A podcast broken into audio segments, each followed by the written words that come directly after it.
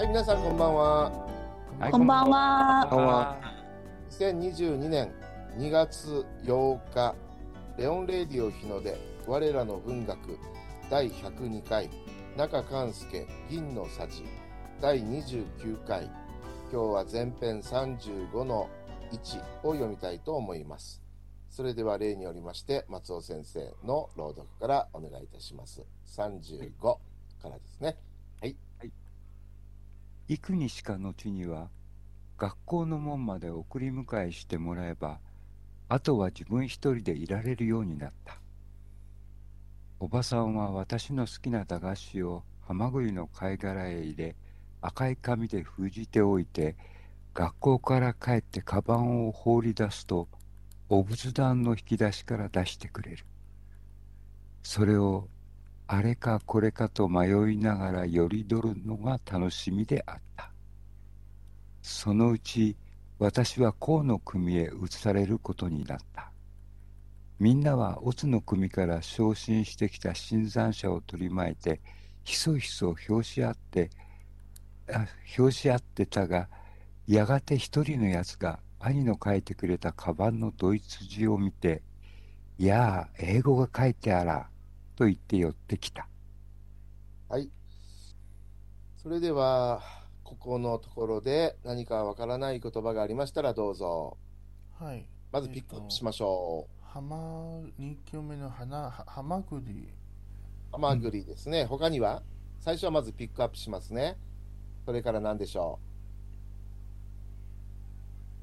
う。皆さん、留学生の皆さん、わからない言葉があれば言ってください。はい、あの、ドイツ人です。はい、ドイツ字。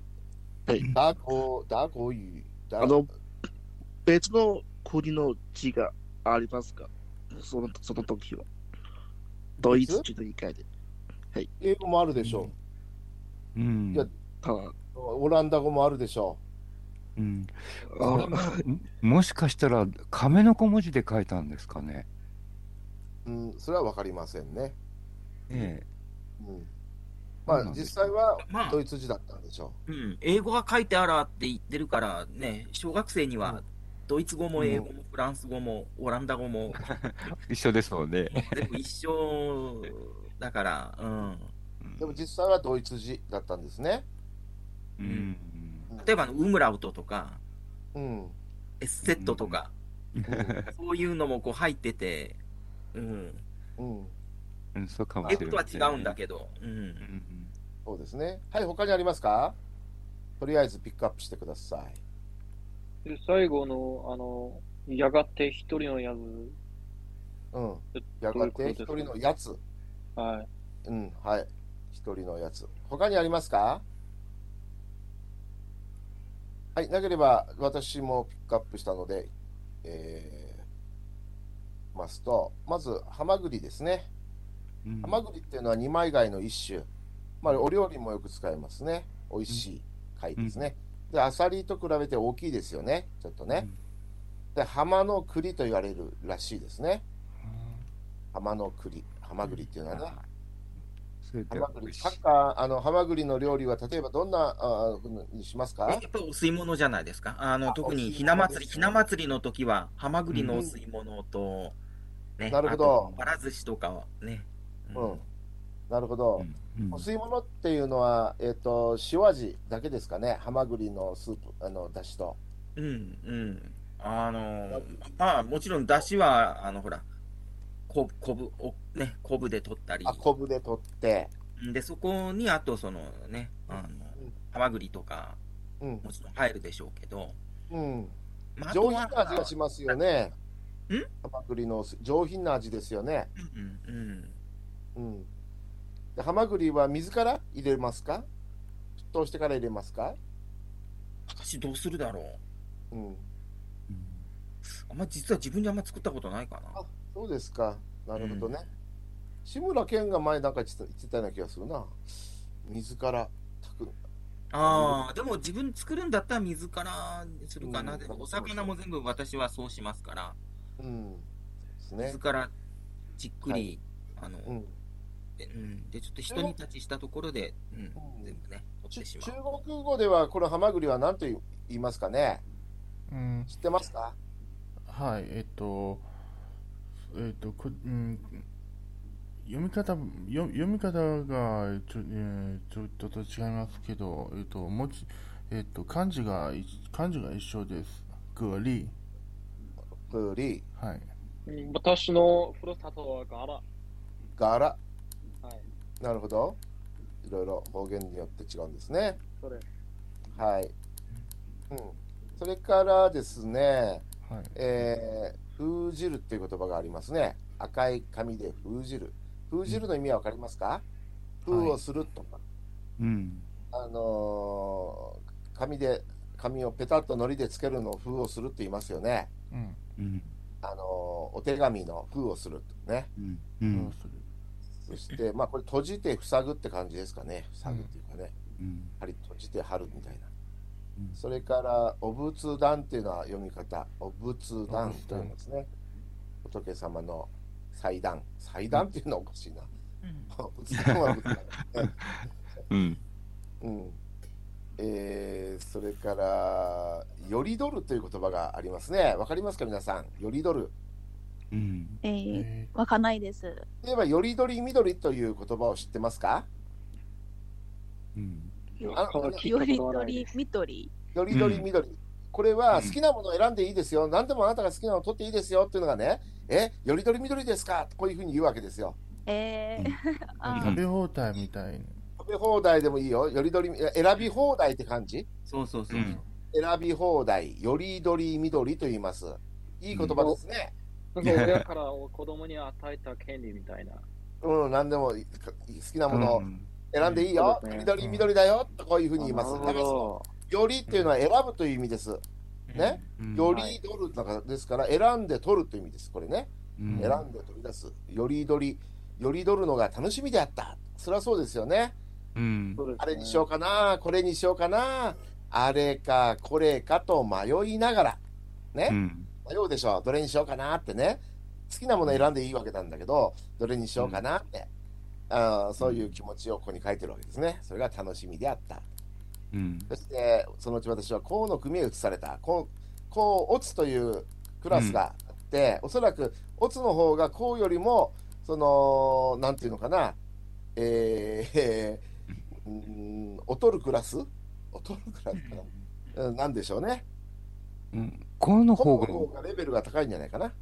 うん、そうでしょうね。レベルが高い。乙乙の組から、組組組から昇進してきたという言葉があるから、うん。甲の方が乙のよのクラスよりもレベルが高いんでしょう。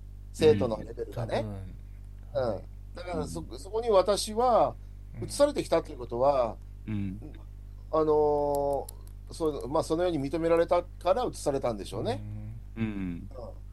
で、新参者っていうのは、これはまあ、ニューカマーとか、ニューフェイ ス、そんなふうな言い方をしますよね。うん。うん。ニューカマーが一番近いかな。うん。うん。ニューカマうん。ー。あ、ニュー、あを入れますか、ここで。あ、ニュー。あ、まあ、感じかな。あニューカマーとか、あニューフェイスとか、こういう感じが新参者を取り巻いて、ひそひそ、表し合っていた。表するっていうのは、あの、ああだああだこうだと、その人のことをうん論評するわけですね。う。うんん。やがて一人のやつ、やつが。やつというのは大体男に使う言葉かな。うん。大体やつというのは、ね。あいつとかやつとかね。うん男でしょうね。兄の書いてくれたカバンのドイツ字を見て、いやー、英語が書いてあらーと言って寄ってきたと。うん。もうこう言ってるんですね。はい。それでは、こ他に何かわからない言葉がありますかはど。い大丈夫です。。はい。それでは、レオ先生、日本語と中国語をどうぞ。うん。行く、行くす、幾日かのち幾に日は、間の、いちうん幾日間のうちは、学校の門まのちにで、うん。幾日か、いち幾日間のうちには、学校の門まで送り迎えし、うん、送り迎えしてもらえば、あとは自分一人でいられるようになった。うんおばあさというんことは、は、以前は一人ではいられなかったんだな。うん、付き添いがいないと不安でしょうがなかったんでしょうね。でも学校に徐々に慣れてきたから、送り迎え以外はもう自分で教室に一人でうんいられるようになったと。まあ、はいここで、まあ、成長が見られるわけですね。そうですね。うん成長はできい。た。はい、次どうぞ。はい。おばさんは私の好きな高しを、うん、ハマグリハマハマグリの貝殻へ、貝殻。貝殻へ入れ、赤い紙で封じ、うん、封じておいて、学校から変えて、カバンを、カバンを放り出す、ほカバンを放,、うん、放り出すと、おぶすうんおぶすたんの引き出しから出してくれる。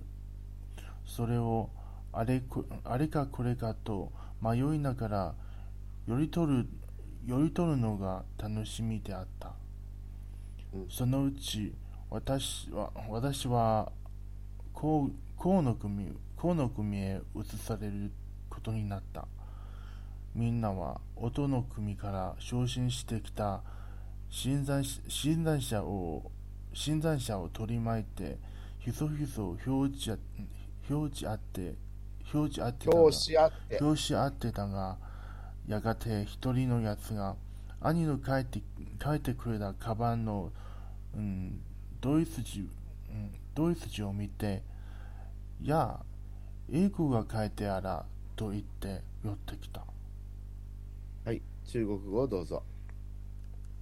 几天后，有人送我到学校大门后把我接回来，我就自己一个人了。阿姨把我喜欢的小零食装在可乐壳里，用红纸封上。等我放学回来，放下书包，她就从佛坛的抽屉拿出来给我。我很喜欢从好几个里边犹犹豫豫，然后选出一个来的那种感觉。那时候，我被转到了甲班，大家对我这个从乙班刚升上来的菜鸟小声议论的时候，一个家伙看到哥哥在我书包上写的德文，说：“呀，这里写着英文呢。皆さん、いかがでしょう、この中国語。 うんえっと、最初の1行目のうんなんか意味がちょっとわからないなんですけれども、うんうんわからないのですけれども、 ありがとうございます。うん他の皆さんどうですか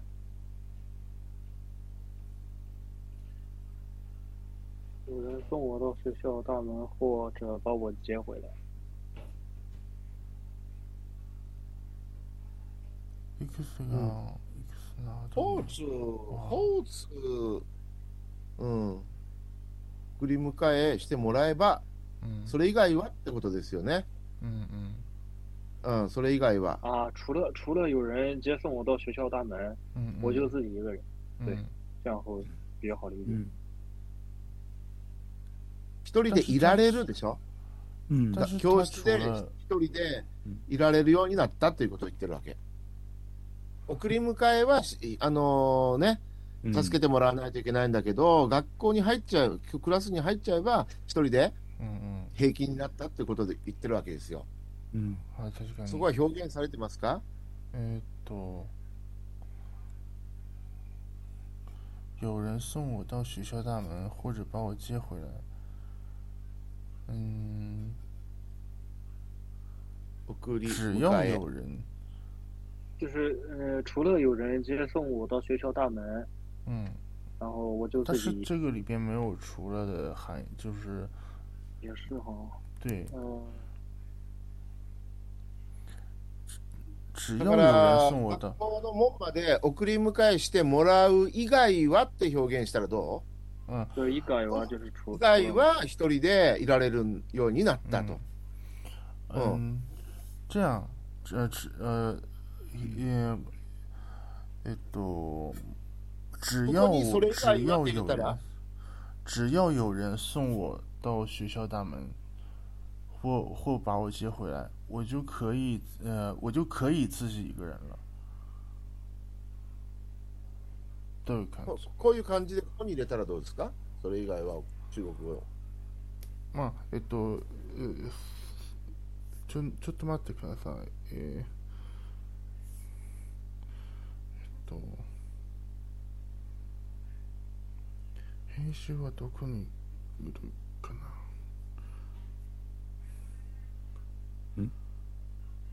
全方大丈夫ですかはい、大丈夫です。今、編集してみます。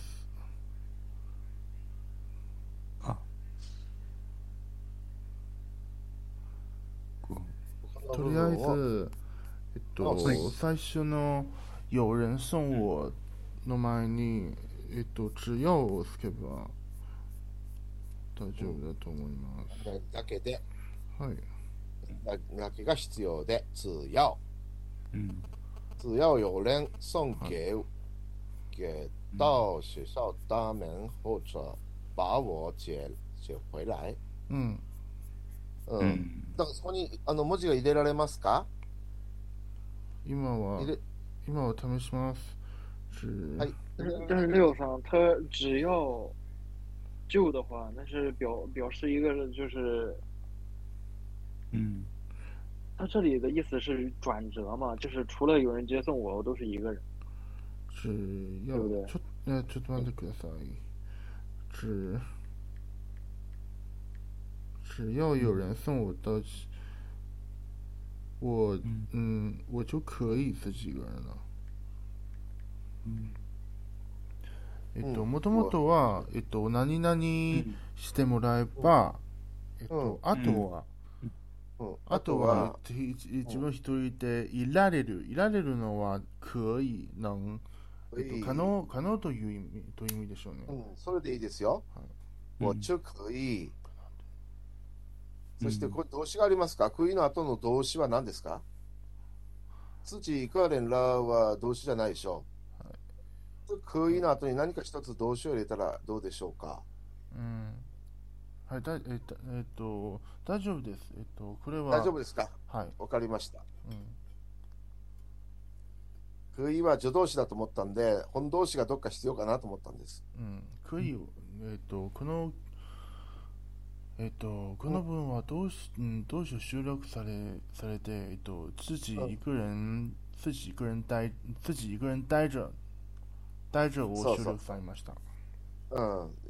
ちなみに大地も書いてみてください。かいえー待可着、以自己一个人待着。あ、平で、待着。うん。らがいますか、ここは二つの書い、うん、書き方があります。こうの、んこの台も使います。うん大豆。大豆。らがいりますかはい。皆さんどうですからがいりますか皆さん。，嗯我就可以一个人待着了。うん。だったら、だいぶ必要ですね。必要ですね。大豆ら。うん。はい、わかりました。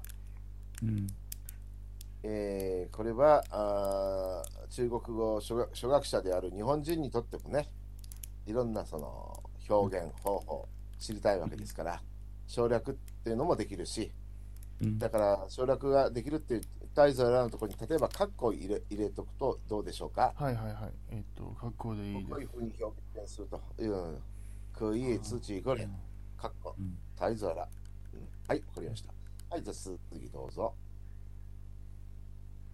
うん。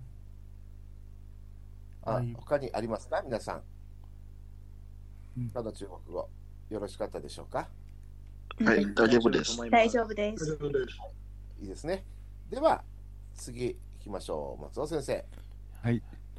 他のやつらも「やあやあ」と言って顔を突き出すそして「なんて書いてあるのだ」と言うからお「あそうでした」「なんと書いてあるのだ」と言うから家で教わった通り「自分の名だ」と言ったら羨ましそうに見てたが一人が「エクショー日本人のくせに血統人の名なんか書いてやがら」と言った。えー他のやつらも、やーやーと言って顔を突き出す。突き出すっていうのは、まあ、文字通り顔を前に出すことなんですけどね。うん。まあ、その関心を持って寄ってきてる感じですよね。そして、えーなんと書いてあるんだというから家で教わった通り自分の名だとう言っん。たら羨ましそうに見てたが一人がエクショエクショって何でしょうねうん。うんあエクショエクション。エクショって言いますかあのと東京では。ああそうそう僕知らないです。知らないですね。これあの神保町あたりでしたっけどっか、あうのん神保町っていうか、うんあの文京区のあたりでしたですかね。うん文京区ではエクショって言ってたんでしょうか昔。そうですよね。言ってたんでしょうね。どんな感じなんですかね。えー、なんとかあっていう言い方はありますけど、ちょっとおあんまり品が良くないので、昆虫ショーみたいな感じでしょうかね。なんちくしょう。うん、そんな感じですかね。うん。書くかと思います。そう普段は、えっと、詳しい時詳しい時に畜生となあ、畜生とも言いますねと。いう、うん、だからごめんなさいこ、ごめんなさい。はい。はい、こんちくしょうっていうのはそういうことですね。このちくしょうっていう。 書くかどう思いますエクション。うん。あの、そういう畜生とか、ううんん。そんな感じだと思いますよ。ううんん。うんなるほど。ね。あの、戦望の、まだあれが嫉妬してというか、 そうですね。羨ましくてしょうがないわけですよね。そうですね。日本人のくせに、うん。くせにってわかりますか皆さん、留学生の皆さん。くせ何々のくせにな、のにノニーですね。なのに、うん、日本人なのに、にもかかわらず、ケト人、ケト人っていうのは、い今はあんま言わないんですけど、昔はね、外国人うんを指す言葉として、日本ではね、ケト人って言ってたんでしょうね、昔はね。うんあと外国人を特に西洋人を指す言葉では黄毛人赤い毛の人黄毛人とか南蛮人とかこういうふうな言い方もしてましたね。うんまあ、公毛人っていうとオランダ人のことという、ね、そう南で蛮す人っねていうと、ポルトガル人やスペイン人のことというふうには、ね、一般にはそういうふうに言われますけどね。なるほど。えー、区別もありますね。うん。でもえーで特にオランダ人はあ赤毛が多いんでした多いんですかね。かっいやかいや、あの、ほら、スペイン、ポルトガルの方の人たちの髪の毛ってどちらかっていうと、うんあのちょっと黒っぽい髪の人が多いうんラテン人でのすからで、ねそれと、ううんん、それと比べると、うん、あの北の方はヨーロッパの北の方はうん、まあ、赤毛赤毛とか茶茶が、髪とうか、ん、そうね、からまあ、金髪、まあ、ブロンドまで、うんうんそういうことで黄毛人って言ってたんですかね赤い毛の人。うん。はい。でもまあ、今はもうほほとんど言いませんので、歴史的な、うんまあ、言葉としてね、まあ、小説に使われてますからね、えー一体これは何なんだろうと思う人がいるかもしれないので、 昔そのように使われてたということ。そうですね。まあ、ここでは、まあ、あの、うん、原点をそうね、オリジナルを尊重して、えー一応はい言っておくという形で、はい。そうですね。うんはい。では、レオ先生、どうぞ。えーっと、他のやつらも、やーやーと言って、顔を突き出す。そして、なんと書いてあるのだというから、家で教わった通り、自分の名だと言ったら、羨まし、羨ましそうに見え、うん、見えたが、見てたが、見てたが、一人が、液晶、日本人のくせに、軌道人のな、軌道人のな、なんか変えてや、変えてやがら、と言った。うん。はい、中国語をどうぞ。其他的家伙也都呀呀的把脸凑了过来，问我这写的是什么呀？我就按照家里教的说，写的是我自己的名字。于是他们都羡慕的看着。这里却有一个人说：“可恶，明明是日本人，却写个毛鬼子的名字。ふうーっていうのが、ちくしょうって感じなんですか”嗯，いや、クソですね。そう。そう感じね。はいあの今でも使いますかこういう言葉は。中国で使は。います。クーって言うんですか。嗯，可恶。可恶って言うんですか。はい。なるほど。くそーって感じ。くおーうん、なるほど。これは、あのー若い人だけじゃなくて、年の人たちも使いますかくお使いは。ます。なるほどね。一はい般的な言葉。はーい。でも、可恶は日本語では己の方おがのれーって感じ。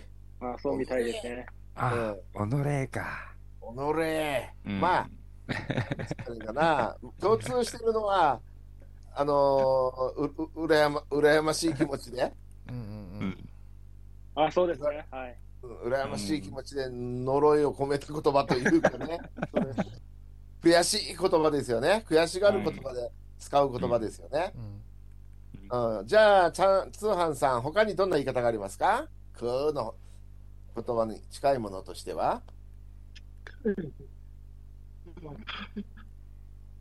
顔はわかりませんね。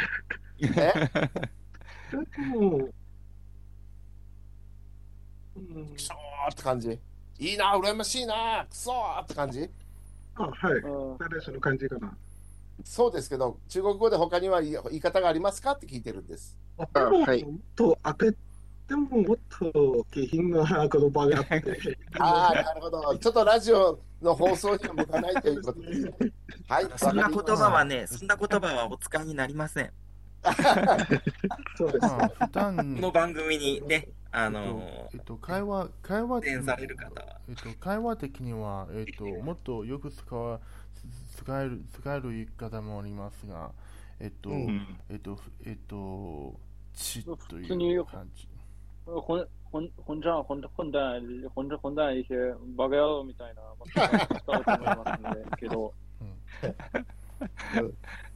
そうですね。福留閣下はい、なんでしょあカゴンマ面で言うたら何ですかね。う。なんかなぁ。まこて違う違うか。うん、ちくしょう。まあ、普段、普あ段、がいかあがいかって感じうん そうあがいかだね。あがいかって感じかね。まあ、たあがだ、ゆいっていうことね。ちを言ったら、うん、ちって何ちという、を、を言あ、っちたらって、ね。はい、えっと、うん。う、う、う、うら、う、羨ましくて、えっと、そううんすすえっと、うんちとかいうこと、一番ね、短い言葉ではちとかでね、はい。いう言葉もありますね。はいはい。あーではなるほどね。うんはい中国語おーは終わりましたね。はい。うんでは次、また松尾先生お願いします。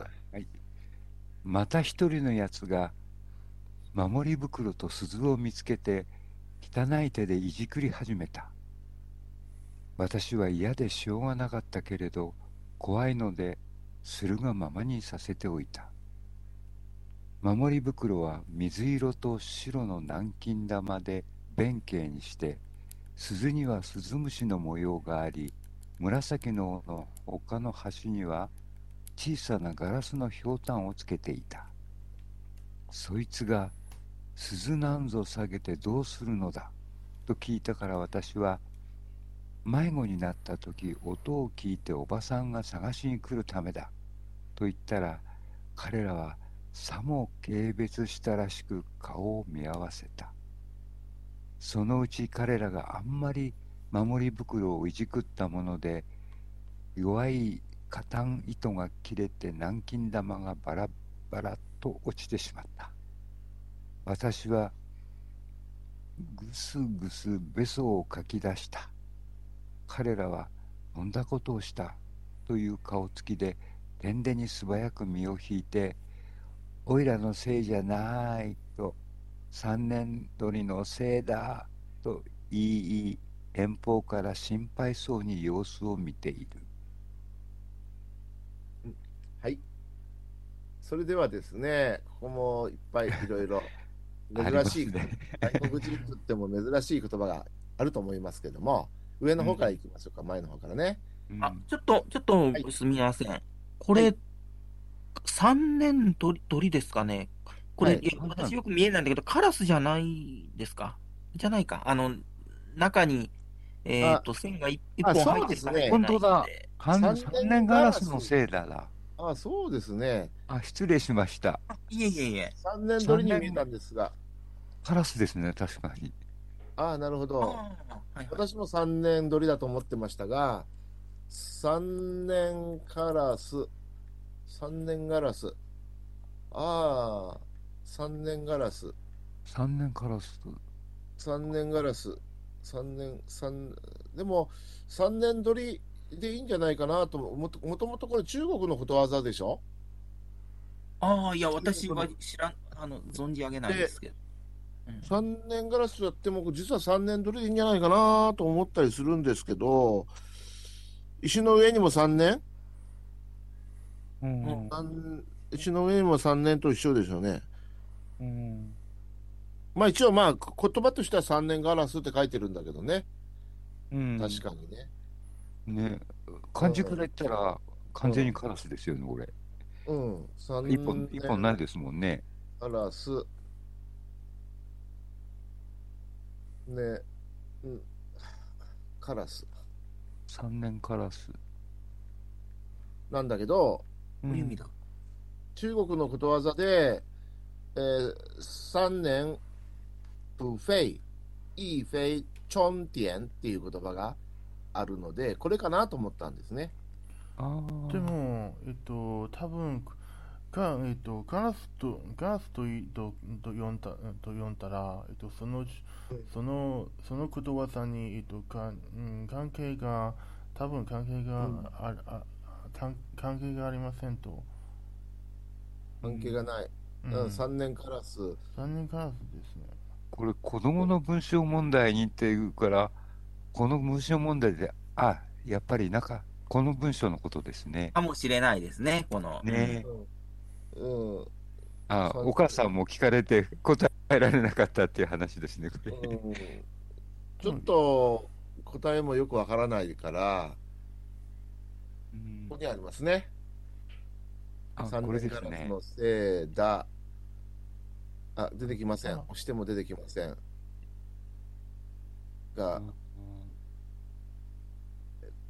と、まあ、あ後でちょっとそれ議論しましょはい。う。うん前の方から見ていって、あの、時間大丈夫ですか今、もう、かなり40分経ちそうな感じもありますが。うん。ちょっと僕の方では時間わからないんですが、レオ先生、レコード時間は今、どれぐらいですか録う音ん時間は。今、録音は32分です。あ、32分。はい。あ、じゃあもうちょっといけますね。はい。もうちょっと大そ丈夫れですねで。は、えっ、と、うん、うん。守り、汚い手ってありますね。汚い手。はい。はいね、汚い手。それから、いじくるってわかりますいじくる。うん。一あの、こういう、んもてあそぶの字を使うんですね。うん。漢字で書くと。そうですね。ね、あのー中国語で、のんと言いますね。のんという字。はい。指先でもてあそぶ。こはれ、いいじくるって感じですね。うんそれから、あーなんかな、次何が出てくるかな。小さなガラスのひょうたん。ひょうたんっての分かりますか、皆さん。ホロほろう一緒ですよね、中国語とね。松尾先生よくひょうたんを作ってる、自自宅で作ってらっしゃるんですよね。ひょうたん立派なひょうたんを。 うん。 ちょっとねあれ、中身、中身が出てくると、中に、あのね、か乾燥させて、酒を入れたりできるんですかねう。ん。うんえすでえきますね。松尾先生、これなんかあの、加工、加工っていうか、あの、さ細工とかされるんですか、ひょうたん。うん。あの、最近はやらないですけどね、うんああ、の、ひょうたんはね、いろいろな技術があって、どうやってあの中身を出すんだとかね、謎がありますでしょ。やっうんぱりやり方があるんですよね。なるほどね。うん。あそれはあの、振るの半分じゃないですか。半分のやつですね。んそれはあの、半分、半分のやつで乾燥してるものじゃないですか。半分のって何あの、あーしその植物の半分。半分という意味わからないけど。あのね、あの、つるのところから出すんですよ。うん、中の種を。そだから、かなり根気がいる仕事なんですよね。う、うんああのなるほどうん、あの昔はそれでお酒を入れたり、とっくりに使ったり、水筒にもしたんですね。なるほど。ああ、そうですね。わかりました。う中中国で、あこういう票、初めて、あの、最初のそういう字だけ使って、あのー、結構み、水を、うん、えー、ななんて説明したらいいかな。水を入れる。いや、入れるじゃなくて、あの、たあだ飲む道飲む道道具で使います。あのうー、ん入れ物じゃなくて、その半分だけ使って半分にして。あああ、ーひしゃ、ひしゃくみたいな感じなのか。そうですそうですす。あーなるほあどるいはなる料ほ理のど。皿に使ったりもできるかもしれませんね。そうですね。あ、それ丸ごとだったら、酒入れるものですね。ほろ。 そう。あやっぱりそうですよね。あり ます。丸ごとだったらお酒ですよね。そう、ちっちゃいのもありそうある作あってるくれましたよあるだし、大きいのもありますね。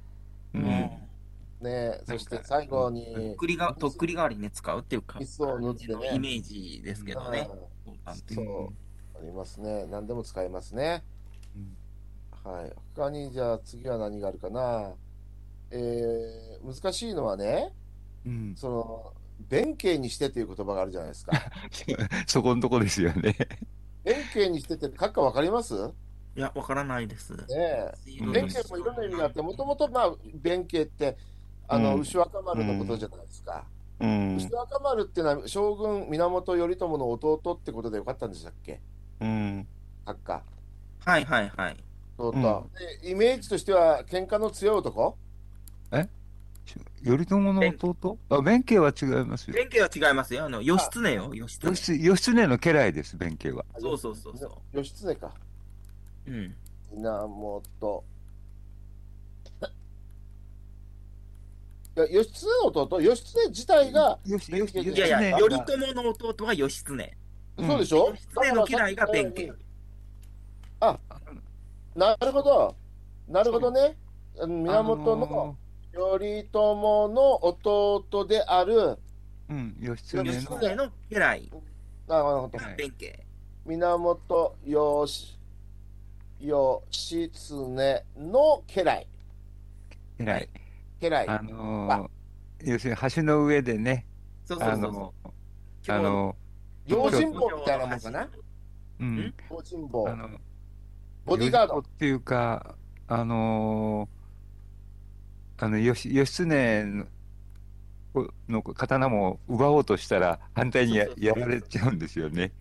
それから家来になるんですね。ああ、なるほどね。だから家来になった後は用心棒。あ、用心棒になるほど、必要もないぐらい義経は強かったんですね。うん、というか、あの、弁慶も強くて、義経にとってはもう大切なうん家来ですよね。なるほどね。なんか最後はロシアに渡ったという説もあるんじゃないなかったでしたっ け義経義経、それそう義です経ねで。すよね、それは。あああ、のでそれで、あの、チンギス・ハーンになったという。チンギスハンになったという説があります ね。ロシアじゃなかったあ。りましモンゴルに行ったという説があるんだな。そうですね。ほらうん、弁慶はあのほら衣川のたあの奥州藤原氏のところに義経が逃げ込んで、でそこをほら頼朝によって攻められて、うん最後あのそのね衣川の館に火をつけられ、火をつけられて、でそれで、あの奥州藤原氏とともに、えー滅亡してしまうと。うんだからそこでほら、あの、ね、主人である義経にね、あの、うん敵が近づかないように、その、前に、敵の前に立ちふさがって、うんで、立ったまま、あの、矢をね、あの、うん追いかけられて、うんで、それでも、あの、倒れずに、立ったままで死んだといううん。なるほど。話があって、これから立ち往生っていうことわざが。そうなんですか。うんなるほど。八王女。立ったまま死ぬことね。そうそう、立ち立往生ったまま、往生する。ああ、なるほど。えー、義経の身をかば、かばおうとして、うんかばおうとして、立ったまま死んだ、立ち往生うんという言葉があるんですね。そして、強い男のイメージ。うんで、えーまあ、そこから、内弁慶という言葉がありますね。うん内弁慶というのは分かりますか留学生の皆さん。うはよくわかりません。 あの人は内弁慶だっていうことよく言ったりするんですよ。つまりね、家の中では威張ってて、外ではあおとなしい、弱々しい、育児がない人。そういう人見たことありますあよく自分の家 あり族まとすかね仲よ仲 良く、仲いい、あの、友人とかに、あの、いじめさせるみたいな。うんそうそう、外では弱々しい、家の中で威張ってるというね。はいはい。はい、そういう人のことを内弁慶と言いますね、閣下。うんね、内弁慶。中中国中国もあのそういう話よくありますよ。頑張っておどんあいわ。内弁慶。他に弁慶という言葉を使った言葉何かご存知ないですか松尾先ああ、生。レガルじゃなくて、弁慶の泣きどころ。ああはははは。これっすてどねこでですすかかねね弁慶の泣きどころって。すねじゃないですか。すねか。う。うんん。つまり弁慶にも弱点があると。うん。すね。すね。うん。あ のー、す、す、話があったかな。うん。多分、ふくらはぎの反対がすねのところをそうぶそつうそうけるとこすのごくあのー痛いんじゃないですか。そうう、ん大腿骨っていうか、ね、いや、うん大腿骨じゃないや、この、ちょうどすねのこの骨のところですよね。うん。 うん確かなに、るほどここを思いっきりう、ね、ね、ちょっと青技になっちゃったりしてね。打たれるうとんそれは痛いですよね。弁慶の泣きどころ、急所、弱点とか、向こうすね、向かすね。あ、そうですね。向向ここうずうねすねですね。っていうのは向こ向うか側すねの、。すねの向こう側っていうことですね。すねの向こう側か。うんまあ、ヨーロッパで言うと、それねです、ね。うんあの、かかとアキレス 腱の。あうんあ。あの、すねがアキレス。あ、あアキレス腱は、違あう違う、のそ、れは、であの、全然、あの、あのギリシ、ギリシそれはャ、、うんギリシャ神話の話よ、それは。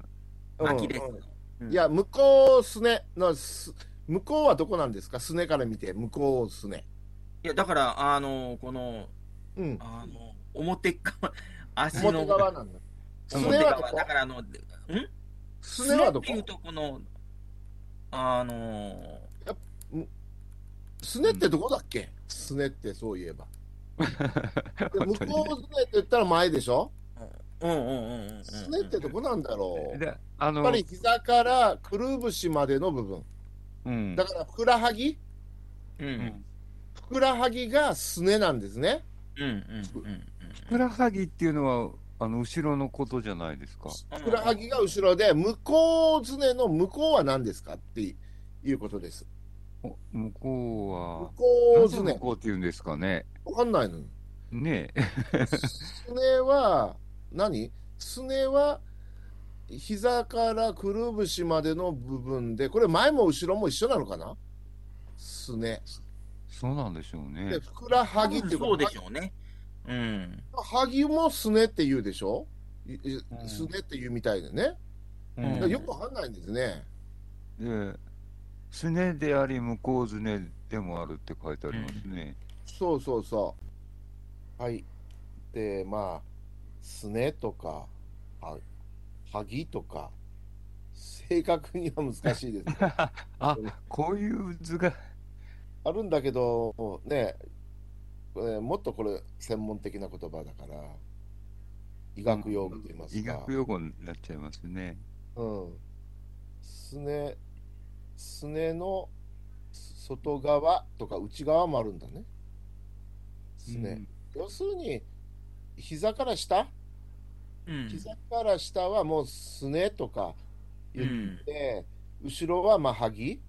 うん。そして前の方は向こうすねっていう感じなのかな。うんうん。で弁慶の泣きどころと言ったらおそらくそうそう前の前向こう前の方のこの骨、うん骨のところ。そこは痛いですよね。うん痛いですよね。我慢できそなこぶつけいる。と本当にたまんないです。うん弁慶の泣けどこれ、向こうすね、うん向こうすね。うんで、えーまあ、弱点うんという感じですかね。う。うんん弱点。うん弁慶ですら泣くぐらい痛い場所。それが向こうすねである。はい。えー、ちゅ、ただ、ここは、あれ、えっ、と、えちょっとこの本文の方をちょっと見せていただくと。うん、こそうですね。なんか、弁慶にしてっていうかこらこ、、あれじゃないですか、これ。多分模様のこと、弁慶島って言うと、のがあると思うんですよね。島ううんん弁慶島っていう模様が。あなるほど。ね。そこでね、他にも考えたんですけど、うん。魚の串などに刺す藁を束ねたものっていうのも出てきたんですよ。弁慶にするという言葉に。ああそれから、例えば座持ちをして酒をすすぐああ。男、うん。うん。男芸者みたいなあ。男芸者。これも弁慶にするというらしいですよ。あカツラ知ーってましたなんかそういうの。いやいや、私知らなうん、なんか調べたら、そんな、い。座持ちして酒を注ぐすぐ男っていうのも弁慶らしいんですよ。イメージわか湧きませんけどね、あの強い弁慶からはね。ううんん。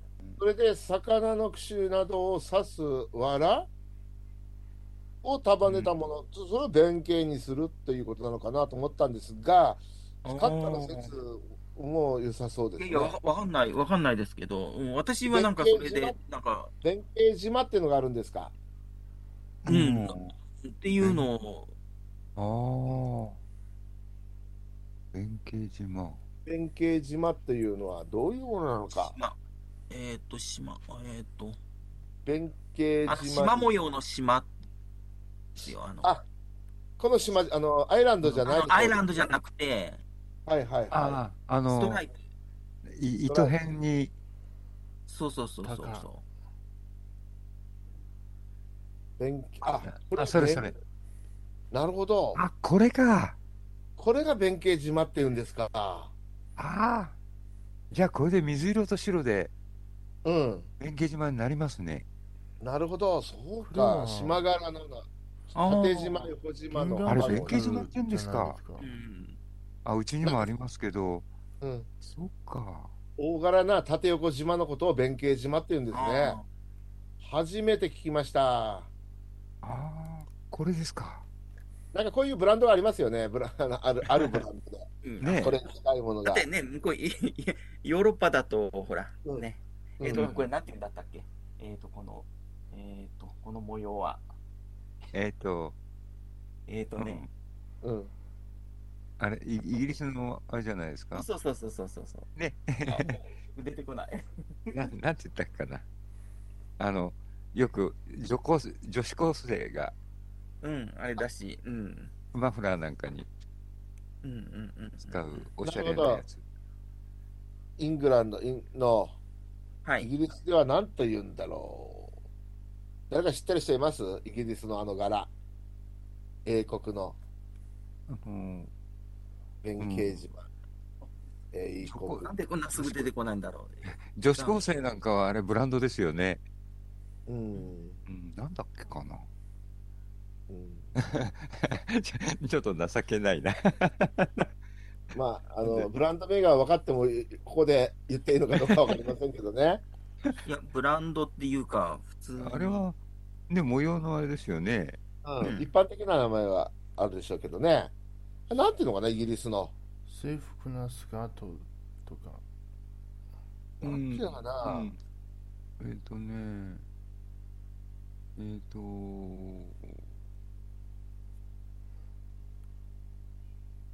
イギリス、スカ、スカ、スカート。マフラーの方が出てくるか も。マフラー。イギリス。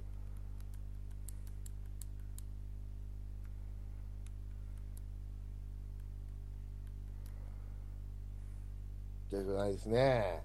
出てこないですわかねり。ませんね。まあ、とにかくぶっとい縦横島のことを弁慶島って言うんですね。うん、なるなほるど。ほど。そうすると、弁あー水色と白の白色ね、弁慶にしてたから、ああー、そうだ、各仮説が正解とも。うん。ああ。百花説が正しいと思うな。うん、さすが。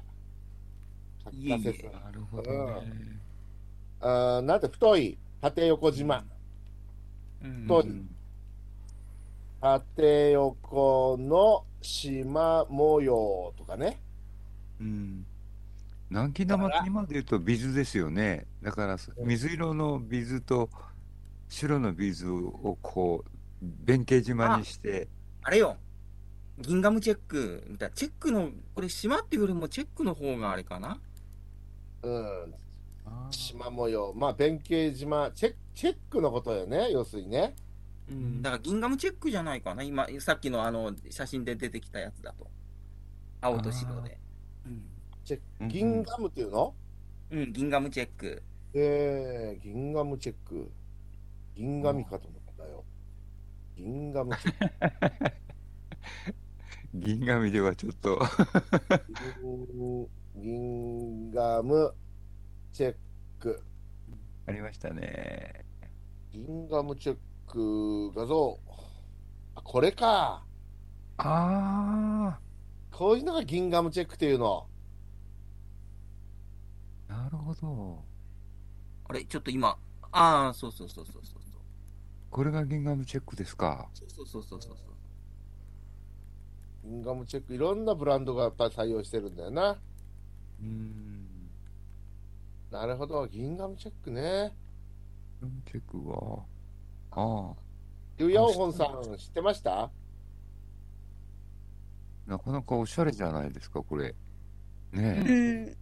うん。おしゃれですね。なんかその、うんあねの、ユヤオホンさんの家があのアパレルメーカーだでしょうからね、そはういい。う用語をよく知ってるのかなと思って、ギンガムチェック、あーえからー、縦天横の宝島、陳良区陳良もう区夏場はいい夏場のね、あのシャツとかだと、うんちょっと涼しげでいいですよね。いいですね。夏場は、うん夏場とかの。ううんん。これをギンガムチェックっていうんですか、初めて聞いた、ねえ。あギーンガム、ああ、本当だ。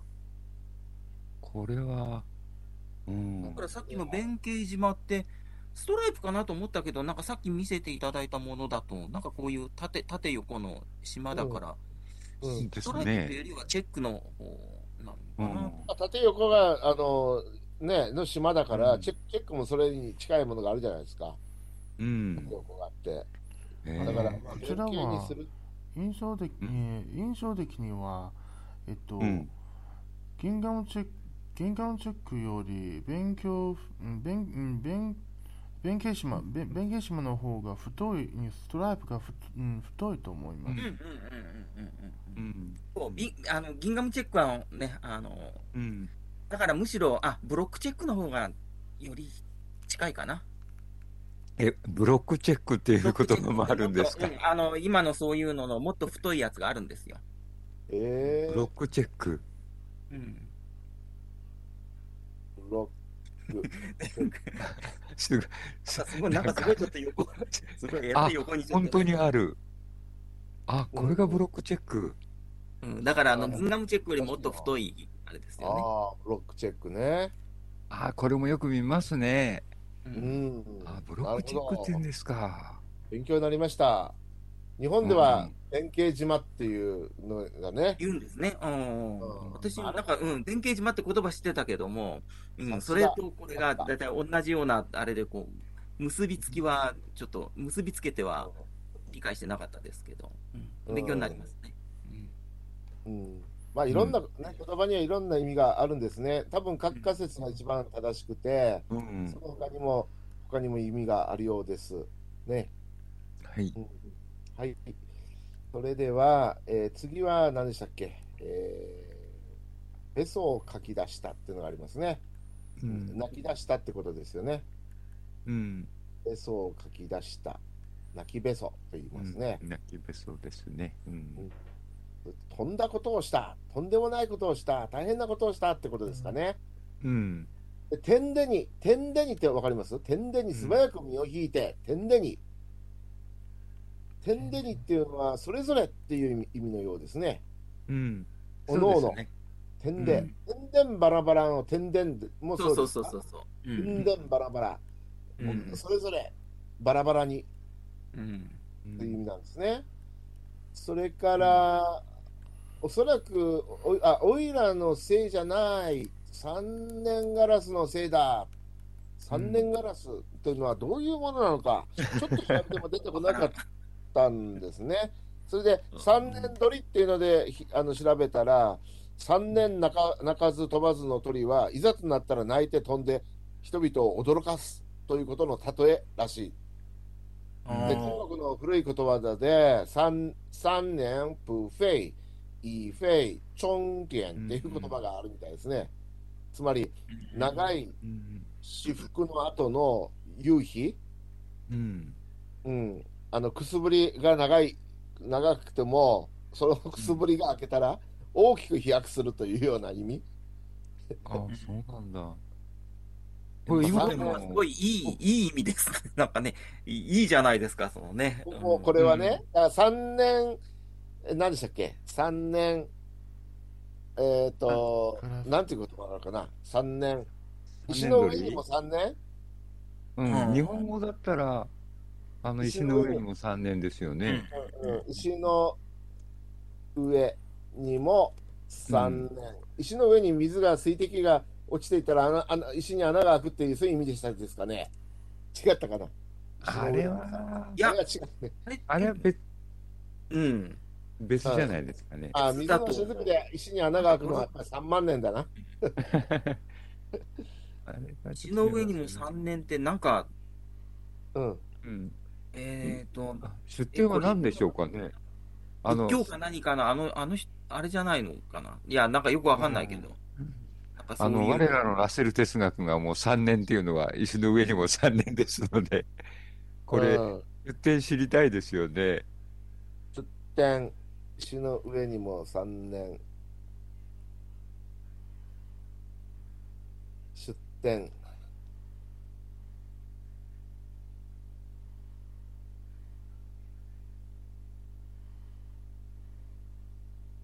ああ、だから、なんかそんなね、石って冷たい2000年か前のら、そこの上でずっと座ってれば。うん。あこれはやっぱり主座禅みたいなもんでしうょうかねん。なんとなくイメージ的には座禅ですよねううんん。そうそう、だから僕、仏教か何かから来た言葉かと思ったけど、あの、うんインドの言葉あれ、年壁何年でしたっけあの、だるまさんが、あの、壁に向かってずずっと座禅を組んでっていうのは。だるまさんは7年ぐらいは座ってたんじゃないですなか、んなんとかって、これもなんか言いますよね。なんか、面壁なんとかって。面壁って言うんですかめ、面壁。あ面壁壁に面して。だから、面壁。面壁何年 ?9 年9年あ、面壁9年。あ、9年なんだ。年これはうん面面壁9年面壁9年。うん壁壁に向かってうん。打線を組む組むの9年経ったらどうなるそうそうそう努力が実だるだからあの、うん、座禅を組んでこうじーっと修行するわけですよ。仏教のあああのほら、禅宗の座禅。うん、9年なんだ。年壁9年。なんかいい言葉いっぱい覚えました。年壁9年。年9年地の上にも3年。これはまだ甘い甘い。年壁9年。うんで、松尾先生は何年です何年ですかとか。あ私服50年50 50年。松尾先生最強。年壁9年、9年。松尾先生は私服50年。 うーん、なるほど。じゃあ、二十歳までは絶好調だったということですね。うん、はいまあ、人によると二十歳で隠居したっていう話もありますけど、なるほど。閣下は何年ですか私服。いや、もうずっと今、今もずっと私服してますの で、生まれてからずっと私服し、私服もう56年も。う私服、私服して、ねえ、みんなそうです ね。皆さん、私服の時ですね。いずれ、そうですね。夕日したいですね。羽ばたきたいものですね。はい。はい。まあ、このこの意味があるのか、に近いのかなと思って、三年鳥のせいだって読んだだんけでどすこれなんか、あんまりちょっとそういう、ね、あの、だから、突然、なんかこう、変わったっていう意味で使ったのかなと思ったのね。うんういやとんんでもない、とんどとんでもうないやっぱり三年ガラスですよね。これどうも。うんうん、ベソを書き出して、自分泣いたのよね。で、うんとんでもないことした。で、私のせいじゃない。さ三年ガラスのせいだ。うん。なんかあるのかな、他に。うんなんか歌があるんでしょうね、きっとね。ん三年ガラス。うん、わかんないですね。あ三の年ガラス。カラスが中から帰ろうとか、あの手のやつなんじゃないですかね。そうそうそう、なんかそんなあれだと思いますよ、なんか。うんまあ、確かに、ここでは三年取りじゃないですね。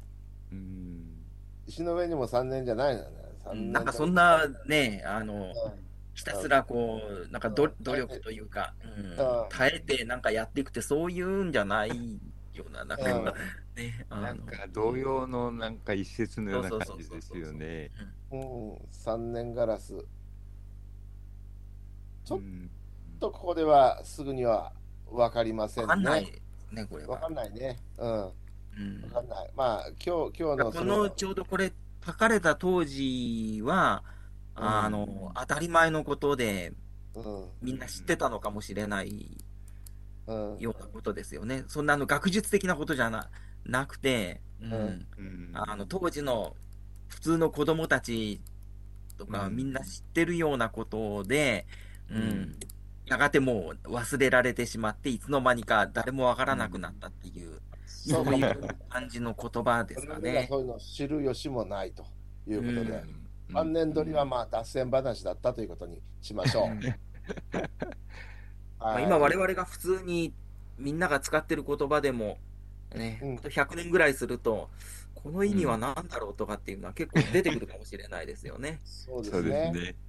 もはうい100年経っちゃったら弁慶島はもっとわかんない。あなたにいやもう私も初めて聞きましたうん。勉強島、勉強になりました。ね。ねえっと、ギンガムチェックとか、ブロックチェックとかね。ね、こういうのも初めて聞きましたね。うん、ギンガム二の塾チェックとか、ブロック。これリュウさんなんか知ってました？ギンガムチェック、ブロックチェック。はい、してます。 えでも、あうんそれをしてし、うん、でもやっぱり知らまない。古希の僕は知らなかっあそんなにはっきり分けてないから、なんか、ただ、そうそうそう、なあんかのずっと言いますね人。人によってあれ、だなんかからブロックテックと、うん、あんまりフィそーんバなイク。同じなんだけど大きさが違うっていうぐらいだから。そうですね。うんなるほどね。はい。それでは中国語をどうぞ。えっと。うん。还有个家伙看了我的护身符的小袋子和铃铛，用他的脏手开始玩起来。我虽然讨厌的不行，但是很怕他，所以就由他把玩。小袋子里有水蓝色和白色小珠子编的，铃铛是金钟耳的图案，紫色的流苏。另一端绑着小小的葫小小的玻璃的葫芦。那家伙问我为什么要挂个铃铛，我说要是迷路了，铃铛就会响起来，阿姨就能找到我。他们互相看了看，脸上挂着很轻蔑的表情。然后护身符的口袋被他们的拉来扯去，线都断了，小珠子的哗啦啦散了一地。我抽抽噎噎地哭了起来，他们一脸怎么了的表情，抽身走了，还在远方说着：“不是我们的错，是这个爱哭鬼。”好像一副挺关心的样子。はい、どうも。さあ、いかがでしょう、皆さん。ちょっと長いので、全部た。うん。細かく見るのが難しいかもわかりませんが、ちうょっと一ん、旦消しておきますね。ここ一旦。これを一旦消しておきます。はい、どうぞ。那个就是，嗯，是由紫蓝、水蓝色和白色的小珠子编的。它这嗯个是不是应该翻译成就是小袋子是由水蓝色？啊，这对个是吧我写这个是我打错了，嗯，是由应该是吧？对吧？嗯，水玉。水、うん。水色。白の南京玉。うん。はい他にありますかはい、それでは、えー今度は劉ヤオホンさんに通して読んでもらいます。前回はお休みでしたので、2週間ぶりということになります。はい。はい じゃあ、いきますね。はい。あ、はい。嗯。几天后，只要有人送我到学校大门，或者把我接回来，我就可以自己一个人待着了。阿姨把我喜欢的小零食装在蛤蜊壳里，用红纸封上。等我放学回来，放下书包，她就从佛坛的抽屉里拿出来给我。我很喜欢从好几个里面犹犹豫豫，然后选一个出来的那种感觉。那时候我被转到了甲班，大家对我这个从乙班刚升上来的小菜鸟小声议论的时候，一个家伙看到哥哥在我书包上写的德文，说：“呀，这里写着英文呢。”其他家伙也都“呀，呀”的把脸凑了过来，问我：“这写的是什么呀？”我就按照家里教的说，写的是我自己的名字。于是他们都羡慕地看着，这里却有一个人说：“可恶，明明是日本人，却写个毛鬼子的名字。”还有个家伙看到我的护身符的小袋子和铃铛，用他那脏手开始玩起来。我虽然讨厌到不行，但是很怕他，所以就由他把玩儿。小袋子是由水蓝色和白色的小珠子编的，铃铛是金钟的图案，紫色的流苏，另一端绑着小小的玻璃的葫芦。那家伙问我为什么要挂个铃铛，我说，要是迷路了，铃铛就会响起来，阿姨就能找到我。他们互相看了看，脸上挂着很轻蔑的表情，然后护身符的口袋被他们拉来扯去，线都断了，小珠子哗啦啦的散落一地，我抽抽噎噎的哭起来。他们一脸“怎么了”的表情，抽身走了，还在远方说着：“不是我们的错哦，是这个爱哭鬼。”好像一副挺关心的样子。はい、どうもありがとうございました。は聊在一起い、今日も気合が入ってましたね。はい素晴らしい、面白かったですね。そうですね。うん、いやーありがとうございました。うんいや、今の朗読は本当に、あんなに長くなるんですね。うんうん、いやー、あの、聞き応えがありました。 よかったです。はいありがとうございます。それじゃあ皆さんまた来週お疲れ様でした。どうもお疲れ様でした。お疲れ様でした。